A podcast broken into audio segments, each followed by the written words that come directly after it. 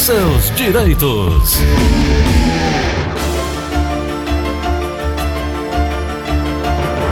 Doutora Thaís do Vale, uma das mais especializadas advogadas trabalhistas, conosco mais uma vez aqui. Doutora Thaís, bom dia, tudo bem?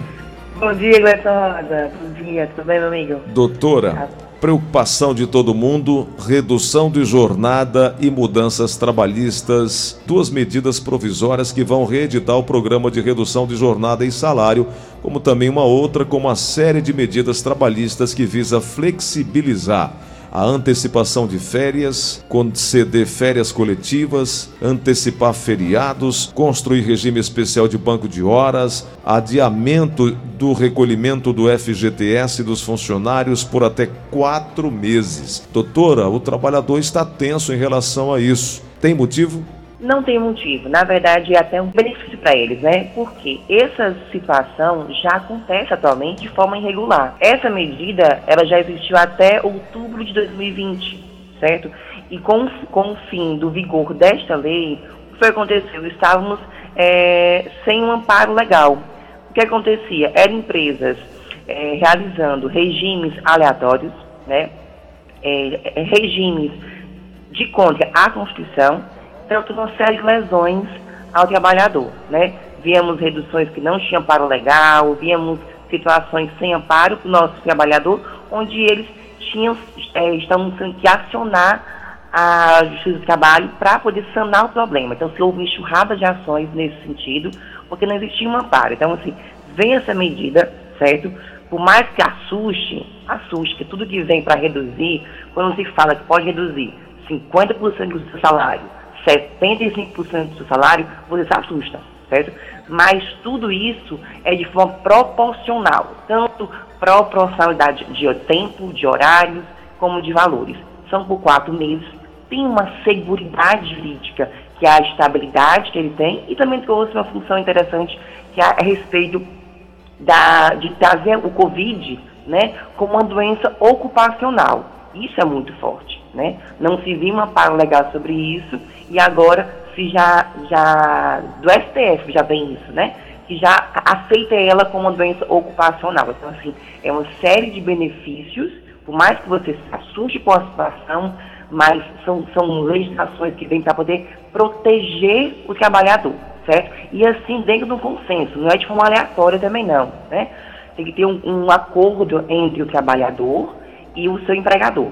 Então, assim, tem que ter esse, esse bom senso e a sua razoabilidade. Doutora, a medida provisória, que é a 936, também deixa claro que os acordos entre, entre trabalhadores e empresas não poderão retroagir, ou seja, só valerão após a data da publicação da medida, né?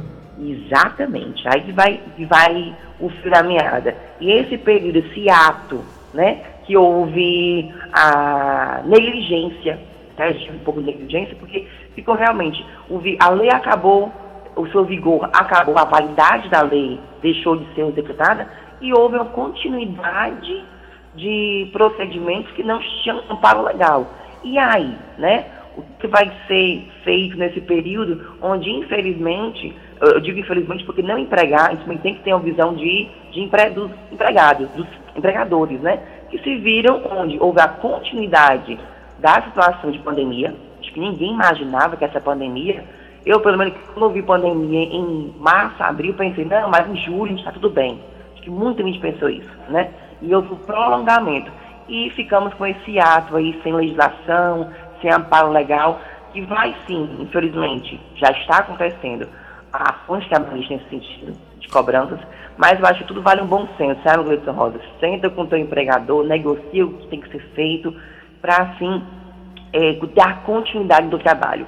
Eu acho que tem que ter empatia tanto com o empregador como com o empregado. Nesse momento tão difícil, é manter, os empresários, manter né, as condições de trabalho e o próprio emprego das pessoas. É. Não está fácil. Eu vejo muito também, muito empresário, que eu digo empresário, que vê, parece assim, são pessoas muito ricas, né? Mas é o microempresário, aquele que tem aquela ME, que tem os seus três funcionáriozinhos, que está na eu sem saber como pagar eles, buscando manter aquele salário, aquela família, e está fazendo isso, né? reduzindo o salário, redu reduzindo é, o tempo de trabalho, para que possa manter o, o, empregador junto com eles. Então, assim, esse período de fato ficou sem legislação, de fato merece ser visto junto com o empregador e empregado como sanar esse hiato, não é isso? E assim dar continuidade ao trabalho. Se não conseguir, o que a gente faz, meu amigo?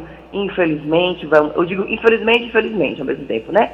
Ação trabalhista para reparar esse dano, seja dano material, dano moral, então, assim, é uma série de fatores que a gente tem que analisar. É um efeito dominó. Doutora, então, como no ano passado, os salários e as jornadas poderão ser reduzidos em 25%, 50% e 70% em acordos individuais ou coletivos. Agora, o Sim. governo vai pagar essa compensação chamada de benefício emergencial de manutenção do emprego da renda? Vai pagar, né? Se, se viu que gastaram quase 4 bilhões ano passado, né? Ele também fala sobre isso também, que essa diferença vai ser paga, como vai ser paga, e esperamos, quando sair essa medida, essa medida já explique como será feita essa indenização, né? Porque a gente ainda está na expectativa de como é que vai ser feito o alcance uh, desse benefício, como chegar, é o PRONAMP, né, que chama, né? Como vai chegar esse benefício emergencial de manutenção de emprego e renda? Como será feito? Uh, estamos esperando realmente sair para verificar quais são as próximas medidas, mas tanto vai ajudar o empregador como o empregado no sentido de dar o, a, a devolução, a diferença nessa, nesses valores.